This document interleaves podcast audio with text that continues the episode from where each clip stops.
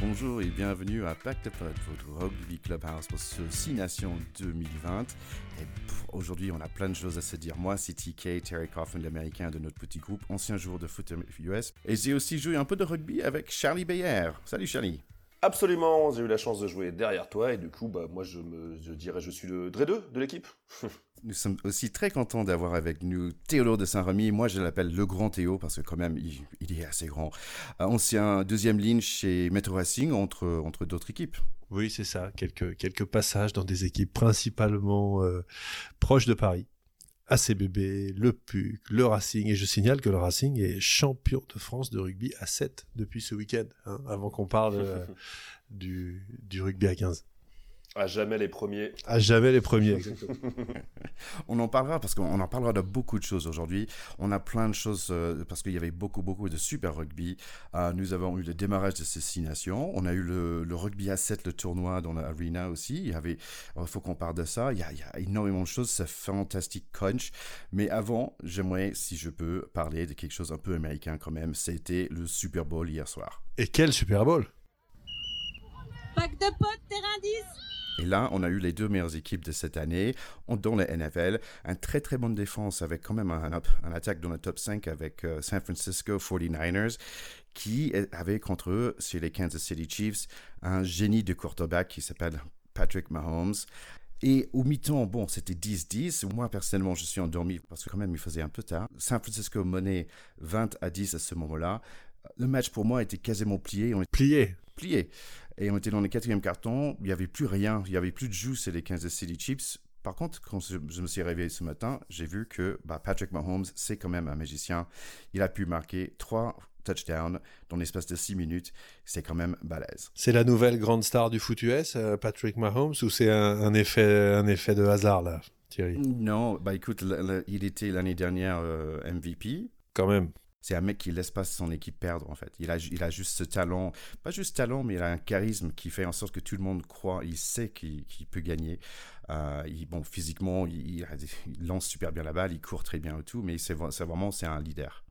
Par, exemple, aujourd'hui, statistiquement, c'était pas un super match, mais lui, c'est juste un mec qui s'est gagné, quoi. Donc, je suis pas, j'étais pas vraiment surpris de voir qu'il a pu euh, marquer trois, euh, trois touchdowns dans les six minutes qu'il reste. Comme, comme, quoi, même les, même les 49ers peuvent se faire reprendre et faire un peu une, euh, une Vahamaina ou faire n'importe quoi, c'est-à-dire avoir un match qui tienne et le perdre dans le dernier carton assez largement franchement, c'était un peu inattendu au, vu des trois premiers cartons. Enfin, moi, c'est, alors je, je, je suis pas un grand spécialiste, mais ça m'a quand même surpris de voir que les mecs du Missouri sont revenus quand même from behind, comme disent les Américains, de, un peu de nulle part on va dire en, six minutes en rugby, ça serait un peu plus dur de marquer trois essais.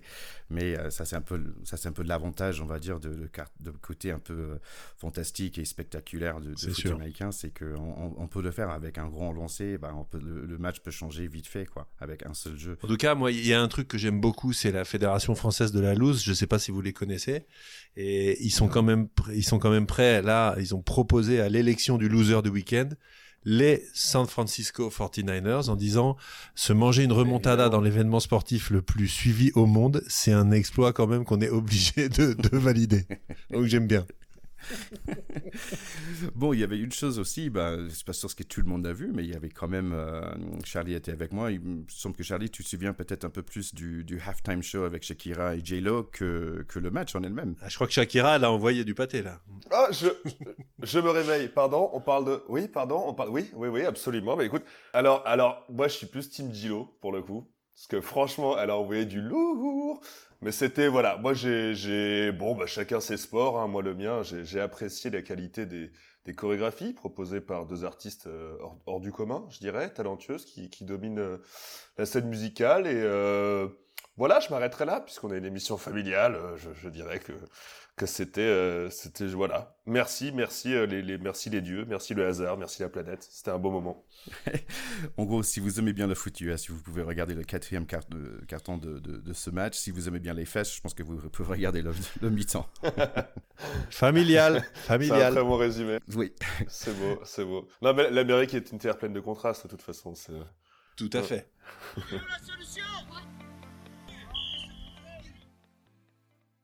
Sur un point un peu plus sérieux, nous sommes désolés d'entendre la disparition de Kobe Bryant euh, et sa fille et d'autres personnes lors d'un accident d'hélicoptère. Kobe Bryant était vraiment quand même un très grand star de, de NBA aux États-Unis et je pense qu'aujourd'hui on voit beaucoup d'hommages à lui.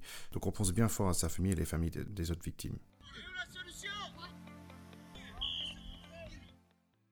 Et si on parlait du crunch, l'équipe de France a bien accueilli l'Angleterre dimanche après-midi pour le fameux crunch. Victoire de la France 24-17. Théo va nous expliquer un peu plus sur ce match. Oui, alors c'est vrai que là, on a, parlé de, sport US, etc. Mais ce, week-end, c'était quand même pas un week-end de sport US. C'était avant nous, pour nous tous, les fans de rugby, euh, le week-end du crunch. Et c'était un peu le crunch de tous les dangers avec euh, euh, finalement une opposition entre une, une, équipe française certes renouvelée, mais, mais qui sortait d'une Coupe du Monde euh, un peu euh, qui s'était finie en queue de poisson, et puis des Anglais euh, qui avaient marché sur la compétition avant de se prendre les pieds dans le, tapis, dans le tapis en finale.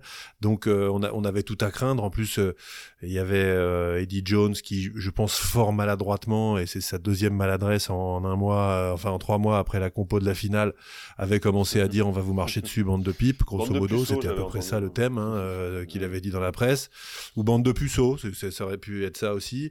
Et euh, bah grosse erreur, grosse erreur parce qu'en fait, euh, voilà, on, je sais pas si on peut tirer des conclusions de ce match, mais on a vu un match complètement magnifique des Français euh, qui sont rentrés dedans par le bon bout, qui ont jamais rien lâché, qui ont même eu l'élégance de nous faire un peu peur en fin de match pour qu'on pour qu'on se remette à transpirer un peu et qu'on finisse soulagé. Donc on voit un, un superbe match avec un, un Dupont, Aldrit, Bernard Leroux, les trois, je dirais, mais stratosphériques, les trois. Euh, très rapidement, on voit que Dupont, il est dans le coup.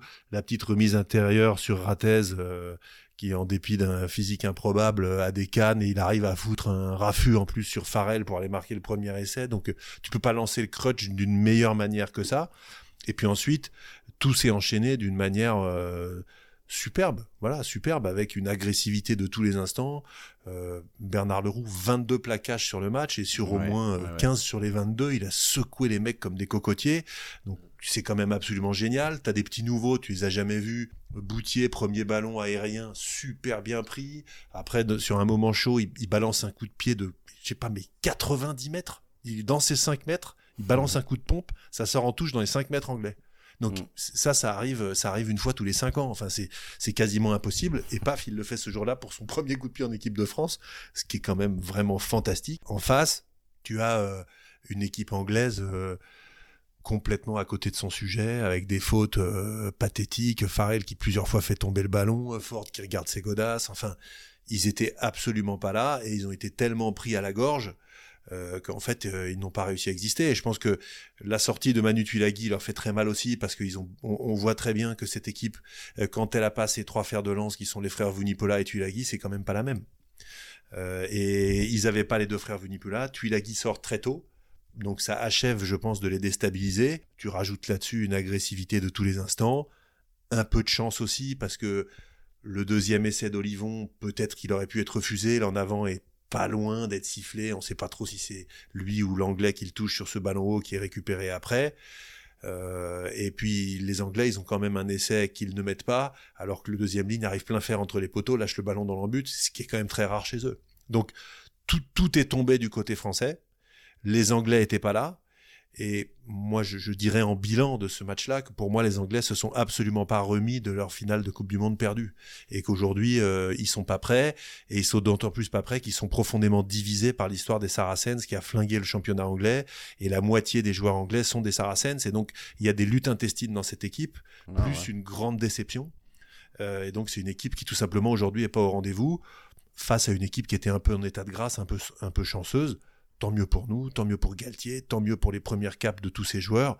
Et puis pour les vieux, là, enfin moi, Bernard Leroux, euh, je l'aimais bien, et là maintenant je le rêve. Voilà, je, je, je, veux dire, un match de deuxième ligne comme ça, je veux dire, je, je, je pourrais lui cirer les pompes. Non, mais vraiment. Ah non, il m'a fait rêver. Il y, a, il y a, un truc aussi qui, qui, était super important, et je pense que c'est ça aussi qui a déstabilisé les Anglais, c'est juste une défense d'assassin, quoi. Un truc de. Euh, on avait parlé de la patte de, de, de Edwards euh, qui arrivait, bah franchement, ça s'est vite vu. Euh, Ficou, qui a vrai. été désigné capitaine de la défense, euh, c'était un Il animal. Non, mais vrai, enfin. C'était assez impressionnant. Du, enfin, même Dupont là-dessus. Enfin, en fait, ils ont tous régalé. Hein, on va pas, on va pas cibler. Euh, faut quand même cibler la troisième ligne qui était, euh, qui est, bah, tu, tu te demandes pourquoi c'est pas celle qui est partie au, au, à la Coupe du Monde parce que c'est celle qui avait fait les matchs de préparation. Mais, euh, mais ouais, elle, elle, a été dingue. C'était, c'était, voilà, la défense. Et donc, je dirais, bah, c'est Kroos qui a été l'homme du match. Non, c'est Aldrit. Aldrit qui a été l'homme du match. Mais bon, je pense que c'était une récompense pour, la troisième ligne, elle était monstrueuse. 49 plaquages à E3. Je sais pas si vous avez vu la tronche de Olivon et Aldrit euh, après ah le match. ouais, ils étaient défoncés. Les deux. Ouais, ouais, ouais. Bah, ils, ils, ont fait un ils sont repeints. Ah ouais, ils sont. Bah ouais, bah ils, bah, ils se sont mangés des, ils se sont mangés des carreaux tout le match. Mais, mais, mais franchement, je pense que la, voilà, le, le, truc à voir, c'est la défense. Euh, il y a eu plein de belles choses. En effet, les, les deux, les deux qui, qui, qui commençaient, qui portaient pour la première fois le maillot de l'équipe de France. Euh... Ah ouais, il a fait son match, hein. costaud, c'est ce qu'on attendait de lui, il a tout fait. Et, euh, et Boutier, pareil, les deux ils sont rentrés. En effet, ce coup de pied, il était, bah, tu, tu, j'étais le cul sur le canapé, quoi. C'était assez incroyable. Après, donc, bah, t'as as fait les éloges, hein, et, et, je les aurais fait aussi. Enfin, évidemment, c'était un régal. Enfin, on était tous. Tout le monde était super heureux. Il y avait, il y avait tout qu'elle avait. Il y a eu des bastons en, en plus. plus ouais. dire. En ça plus, aussi, on leur a mis ça, des marrons. C'était beau, quoi. Et en plus des bastons. Alors analyse de bastons, je pense que parce que ça existe plus trop les marrons. Hein. On, on, est d'accord, ils se poussent, ils s'attrapent par le col et tout. Mais là, il y a quand même eu un petit tas. Et à mon avis, à mon avis, t'as eu des trucs bien sales, ouais, cachés dans les, cachés dans ce amas de de, de, de cuisses et de et de, et de nuques. Il y a dû y avoir des trucs un peu sales. Mais en tout cas, bah, tout pour plaire à un, un, un public enfin de Stade de oui. France enfin plein, enfin à gueuler. À peine, à peine ils annoncent l'équipe d'Angleterre, il y a le nom de Farrell qui sort, tout le monde hurle. C'est voilà quoi. Je pense qu'on s'est retrouvé. Je pense que cette équipe s'est retrouvée. On a retrouvé l'équipe. Et puis on a fait nos, on a fait nos Anglais, hein, buteurs à 100%, euh, et, on, et, et, on voit l'importance ouais, de ça. Hein.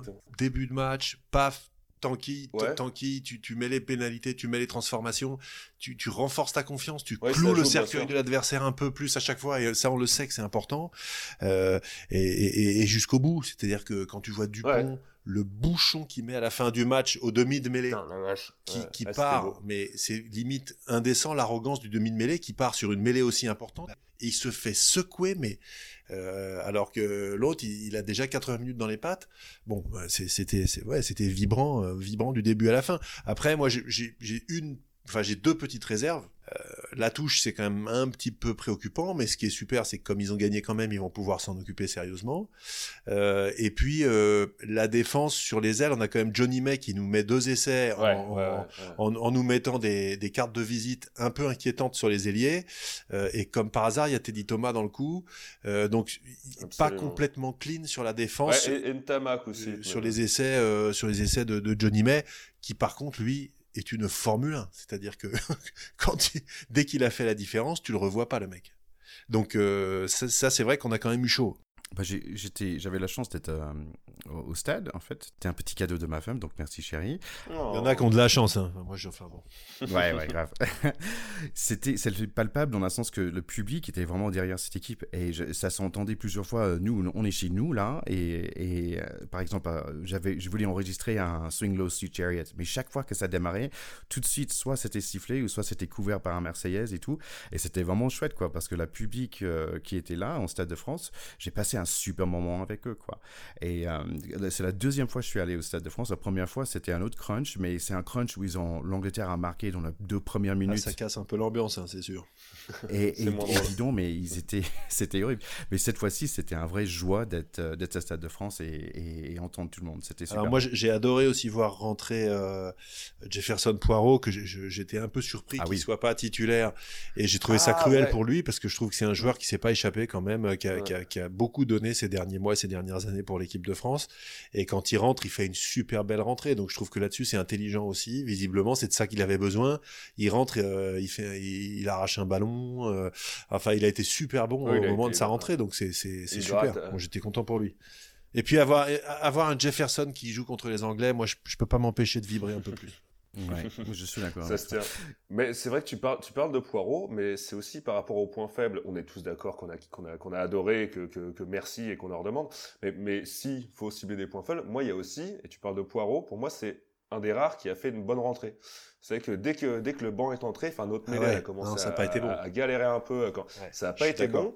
Et c'est là où on voit les limites de, de notre fraîcheur et de notre jeunesse. Je pense que les mecs, ils étaient remontés comme des coucous, et anglais ou pas anglais, rien à foutre, ils y sont allés, et ils ont envoyé du caramel, et ça a déstabilisé les anglais, il y a pas de souci. Mais les autres qui sont rentrés étaient peut-être peut-être eu plus de mal à se mettre au diapason, et, et ça s'est vraiment senti.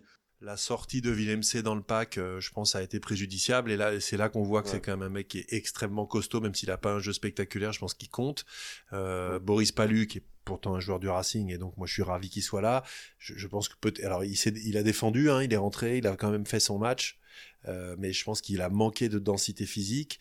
Et puis ils ont fait rentrer Cameron qui, qui, s- qui s'est un peu trouvé sur une ou deux actions. Je pense le, voilà euh, le- le- les enjeux de ce de ce premier match, de ce premier truc. Et c'est vrai que j'en suis arrivé à un moment à me dire putain est-ce qu'il n'a pas euh, finalement fait sortir trop tôt les mecs qui tenaient la boutique? Ouais. Euh, c'est la peur que j'ai eue dans le dernier quart d'heure où on était mine de rien à la 70e on n'était pas très très serein hein. on se disait euh, ça, ça peut sentir la remontada à l'ancienne Mm. Ouais, ça sentait le, le French, French will will French, quoi. On a un peu peur, c'est vrai. Une chose que je trouvais assez bien quand même, c'est que, on va dire, les dernières 10 minutes de la première mi-temps, les premières 10 minutes du, du deuxième mi-temps, c'était magnifique la France a vraiment résisté en défense, un truc de, de, de- de dingue, en fait. exceptionnel Et, et franchement, normalement, normalement c'est là où ils laissent marquer des gens et ils reviennent. Donc là, ils ont eu leur passage à vide où Johnny, Johnny May a marqué deux essais. Mais quand même, euh, euh, normalement, c'est des moments où la France, euh, cette équipe de France aurait laissé des gens marquer, mais là, ils n'ont pas fait. c'est surtout surtout des moments dans lesquels les Anglais marquent toujours.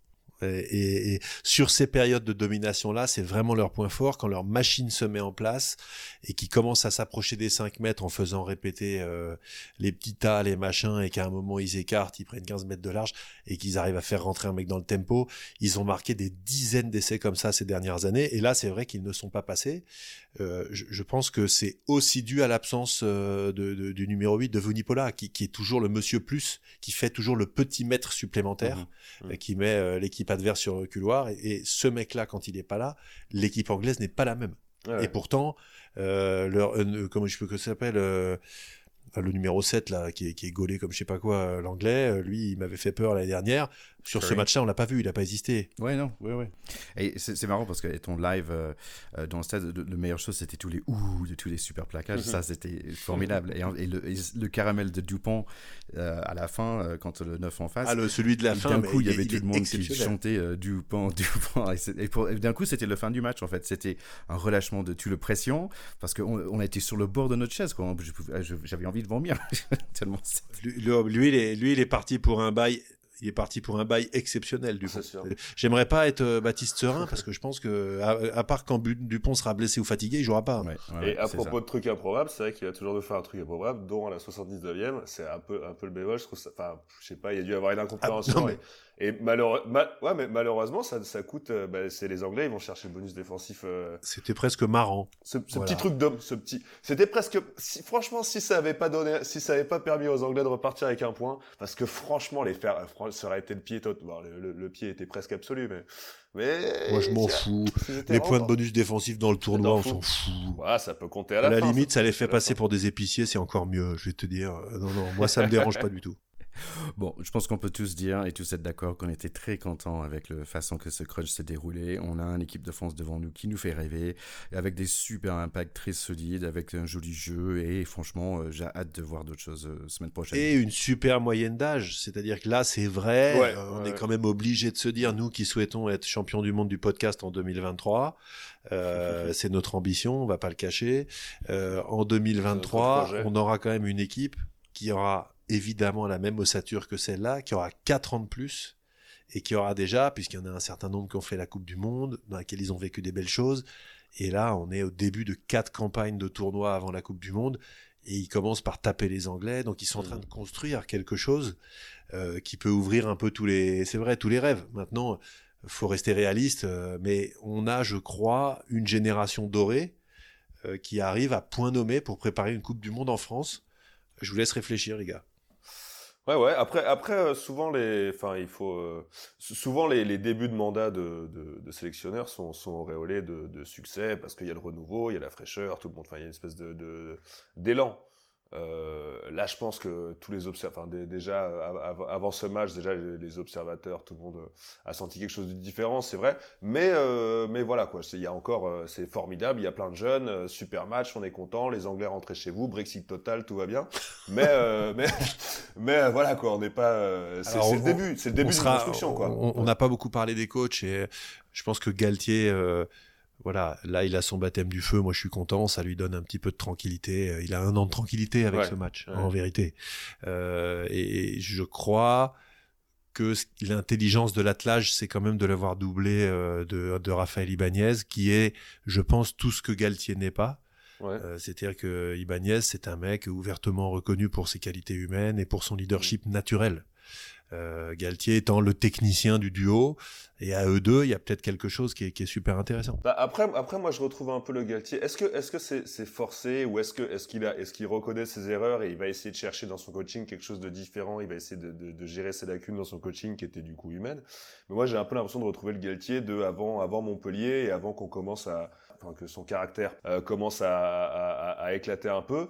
Euh, dans les off, tu le vois un peu quand même euh, parler aux joueurs. Il y a eu, il y a eu les, les, remises de maillot. Il y a eu, il y a son discours là d'avant match là qui est, qui est, sorti un peu sur les réseaux où où, où c'est intelligent, où il parle, il parle aux hommes quoi. Il parle. Je pense qu'il fait des efforts quand même. J'espère qu'il fait des efforts. Mais je pense que c'est très bon augure en tout cas le, ce, ce comportement. Moi, moi je, je retrouve le Galtier d'avant Montpellier, c'est très bon augure.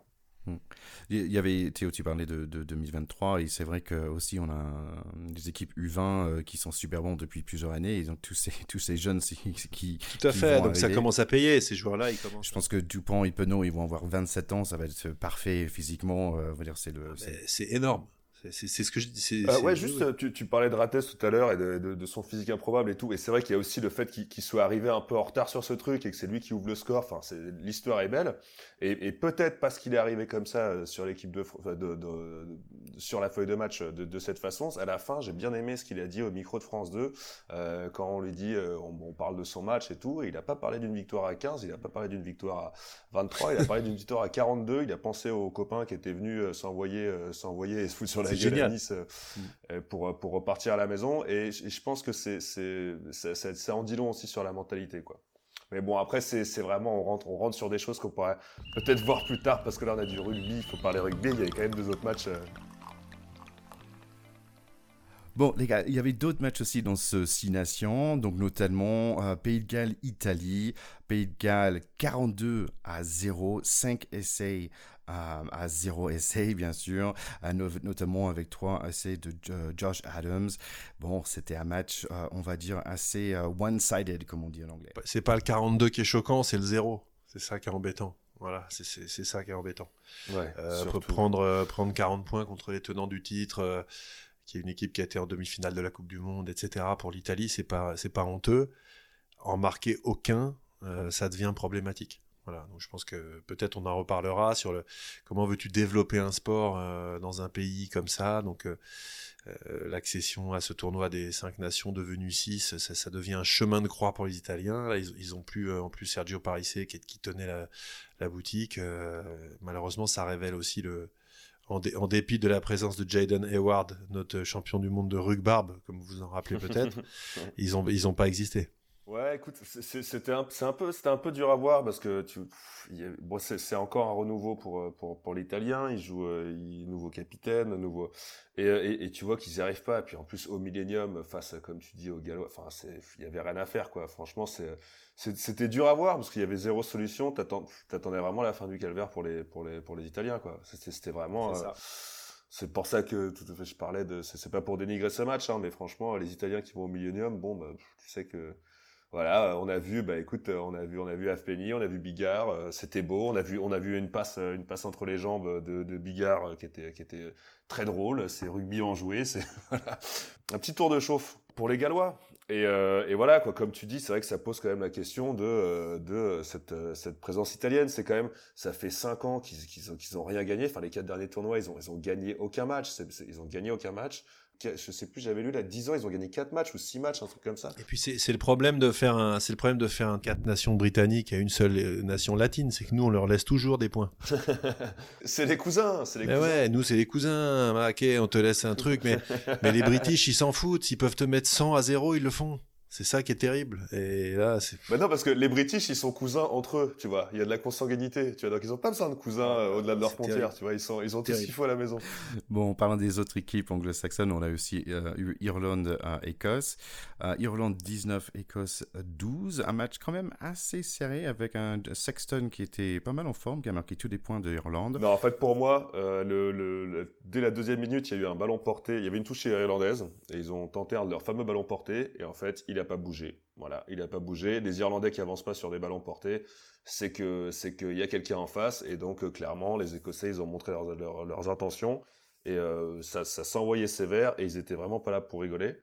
Mais malheureusement, euh, bah, d'un côté, beaucoup d'envie, beaucoup d'envie. Il y a eu des, il y a eu des phases de jeu.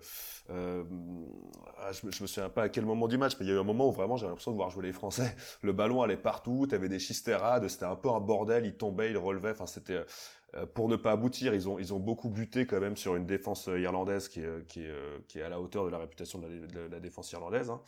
Euh, ça a été très propre. En plus, il y a eu des maladresses. Il y a eu, il y a eu un truc, qui est catastrophique pour notre pauvre petit, notre petit Hog qui, voilà quoi, les, à la cinquantième, c'est le moment de faire le break. Les Écossais, ils vont rattraper.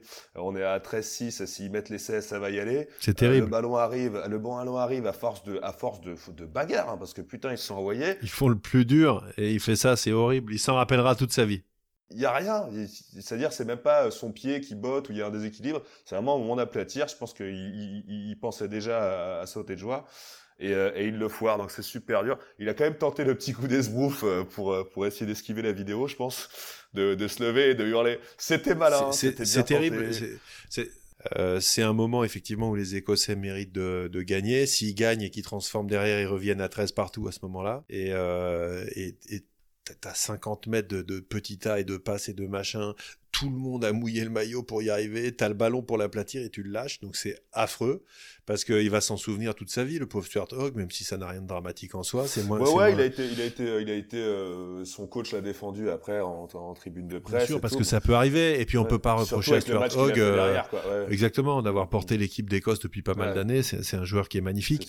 Mais moi, je, je me rappelle quand même que dans notre dernier épisode euh, de pack de potes, j'avais dit attention à l'Écosse, qui pas une équipe pour faire de la figuration, et c'est vrai qu'ils n'ont pas du tout été ridicules contre les Irlandais, qui ont quand même encore une grosse écurie, et euh, moi, je, je, je vois qu'ils ont aussi une forme de génération dorée. Quand tu vois euh, les Gray, Amish Watson en troisième ligne, qui est pas un joueur spectaculaire, mais qui a un abattage exceptionnel aussi. Le, ouais, ouais, ouais, le 7, qui est exceptionnel. Il, bonifie tous les ballons. Il est, c'est un super joueur. Il a des, belles courses aussi. Il a dû remonter, il a remonté pas mal. Euh. Il a remonté pas mal de ballons. Et, et surtout, euh, ils ont un grand numéro 10 en devenir, euh, qui mm. n'est autre que le fils de Gavin Hastings, qui jouait quand Charlie mettait des couches encore, et nous on était déjà en train de regarder du rugby à la télé. Et il, il, a vécu libre dans une communauté dans le Larzac, mais dans les années 90, euh, Gavin Hastings était un super joueur. C'est son fils qui joue 10 et qui est un super joueur. Il est très jeune, mais en numéro 10, ils ont un mec qui va, qui va jouer 10 ans en équipe nationale. C'est sympa de voir ça aussi. Moi, je suis content pour eux qu'ils aient une belle génération, les Écossais. Oui, Théo, c'est vrai, je suis d'accord avec toi dans le sens que je trouve que l'Écosse peut être euh, quand même très dangereuse, surtout avec euh, Finn Russell s'il revient en, numéro 10. Oui, c'est vrai qu'il a pris un petit coup de frigo parce que visiblement euh, il est en désaccord avec Gregor Townsend qui est le, qui est le coach. mais surtout, Townsend, il a bien joué là parce qu'il lui montre tout simplement non, mais attends, tu te calmes, hein, Finn Russell, parce que là, tu, tu l'as vu le jeune Hastings Il est énorme. Donc, tu, tu dégonfles et tu reviendras quand tu seras calme. D'ailleurs, j'ai vu aujourd'hui là qu'il n'est pas pris non plus contre l'Angleterre la semaine prochaine. Donc euh, voilà, euh, ah le bocal. Ah non non, il n'est pas dans le groupe du prochain match non plus. Donc dans autre rugby news, on a aussi eu les U20 contre l'Angleterre. Ouais, on va dire que les U20, ils ont fait la comme les grands euh, étaient en train de, de, marcher sur les Anglais, eux, ils nous ont fait la petite fédération française de la loose.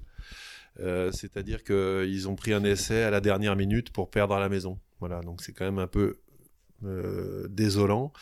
Ils avaient fait un assez bon match euh, jusque-là, mais ils prennent ouais, à la 80e un essai voilà, qu'ils n'auraient pas dû prendre s'ils avaient tenu le match. Donc ils ont encore voilà, un, peu de, un peu de chemin à faire pour avoir plus de maîtrise, et c'est triste pour eux, mais toutes les défaites, on peut, on peut en sortir grandi quand même. Et malheureusement, une autre équipe française a perdu euh, ce week-end aussi, les femmes. Ouais, les gonzesses. Moi, je les ai vues. Alors, euh, euh, deuxième mi-temps surtout. J'ai été, j'ai eu l'impression de voir l'équipe de France masculine il y a 10 ans ou il y a 15 ans. C'est-à-dire, tu joues mieux que l'adversaire, mais tu perds. Et c'est désolant, mais c'est la marque un peu française. Elles ont lâché un nombre de ballons euh, incommensurable. Elles ont dominé. Elles, elles se sont envoyées du point de vue, franchement, de l'investissement et de l'envie d'aller gagner. C'était énorme, mais il y avait toujours un ballon qui tombait dans les 20 derniers mètres et ça leur coûte le match. Donc, euh, pourtant, euh, sur, sur l'engagement et sur la qualité, etc., je trouve qu'il n'y a pas grand chose à dire.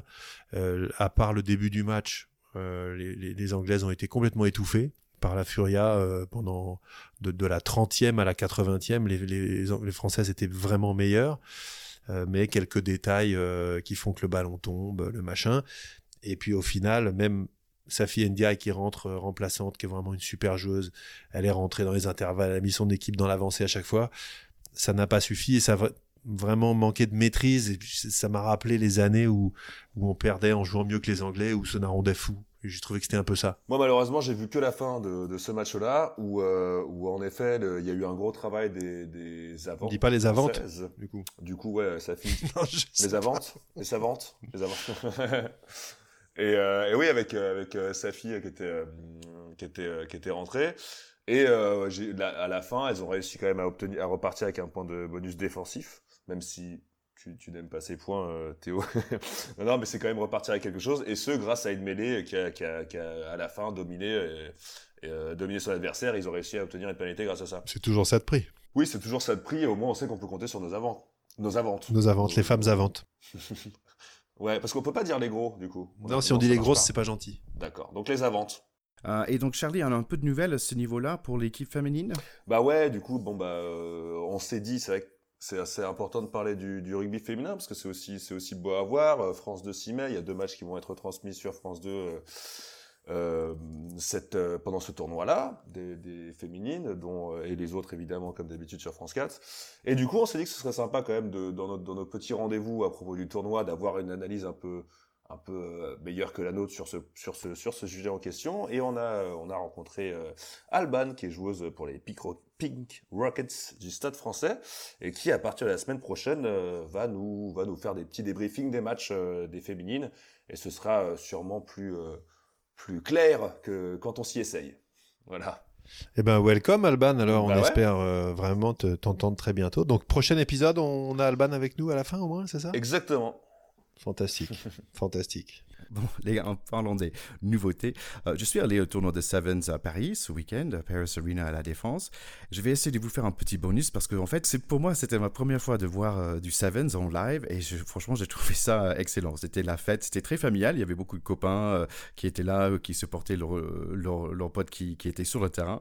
Il y a beaucoup de familles, euh, vraiment bon enfant, un jeu super captivant parce que c'est vrai qu'on regarde à la télé, c'est bien, mais qu'on est vraiment tout proche des joueurs, on se rend compte à la vitesse qui court, c'est impressionnant. Donc voilà, donc je vais essayer de faire euh, un petit bonus épisode euh, rapide avec des entretiens intéressants euh, et surtout euh, rigolo. Il faut savoir que c'est un, sport incroyablement exigeant sur le plan physique parce qu'on joue sur le même terrain à 7 au lieu de 15. Donc évidemment, c'est monstrueux du point de vue de l'intensité physique.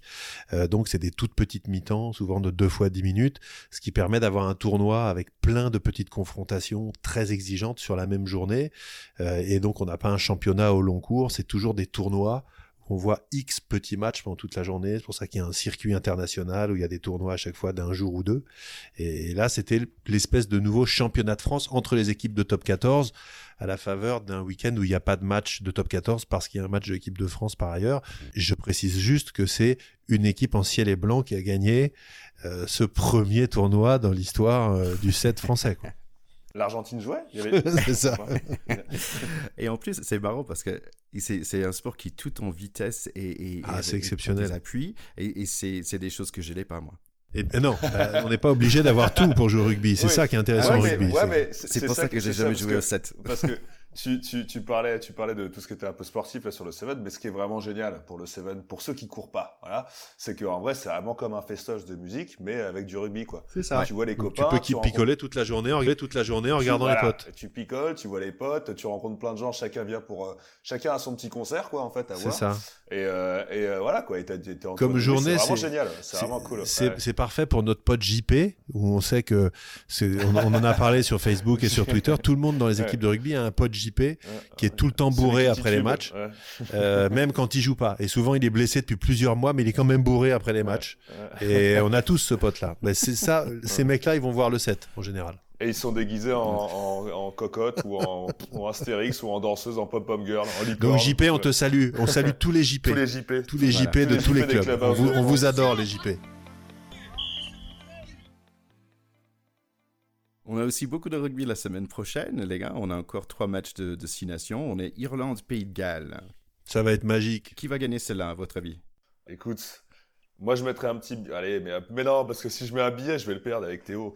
Mais je mettrais un petit billet sur l'Irlande, moi. Je mettrais un petit billet sur l'Irlande parce que bah, je suis obligé d'en mettre un sur le Pays de Galles, du coup c'est pas drôle, Charlie. Tu peux, tu peux viser le match nul, là, il y a une belle cote. Non, mais ça, va être mythique. Là. Les, deux matchs de la semaine prochaine euh, entre Britanniques, euh, c'est du, c'est du régal. Il faut, faut, absolument voir ces matchs-là parce que les mecs. Euh, l'autre match, donc Scotland-Angleterre, pardon, Écosse-Angleterre. Franchement, l'année dernière, c'était le match de rêve qui a fini notamment en match nul c'était un match de fou. Euh, et, et, et, là, les Anglais sont piqués, ils sont fâchés comme pas possible. Ils vont se faire, ils se sont fait laminer par les journalistes, etc. Donc là, là, ils vont avoir envie d'écraser les Écossais et les Écossais ont pas du tout intention de se laisser faire. Donc ça va être top. La presse britannique a quand même beaucoup écorché Eddie Jones hein, sur. Euh, bah, il y a de quoi. Avant les joueurs. quoi. Mais, mais ouais, en plus, en franchement, il y a de quoi. qui, euh, qui euh, bah, ils sont prouvés qu'ils avaient quand même les moyens, avec un petit peu plus de, de réussite, d'aller chercher des choses intéressantes. Je pense qu'ils vont être remontés. Donc moi, je table, euh, enfin, je, je, vais quand même mettre un billet, même si j'y crois pas trop, sur une victoire des Écossais en Angleterre. Ah. Voilà. Oula. Ouais. T'as envie, as envie de frémir un ah peu. je suis comme ça. Que tu vas faire la même chose pour l'Italie en France? Le match de tous les dangers. Non, ça malheureusement, j'y crois pas. je pense que, ouais, comme comme disait Charlie la, possibilité de faire rentrer euh, les Japonais et je sais pas qui dans le tournoi destination, il faudrait y penser parce que c'est à un moment il faut que l'Hérital puisse gagner des matchs quoi. Sinon c'est plus possible. Ouais, pas la semaine prochaine par contre, non. Non non.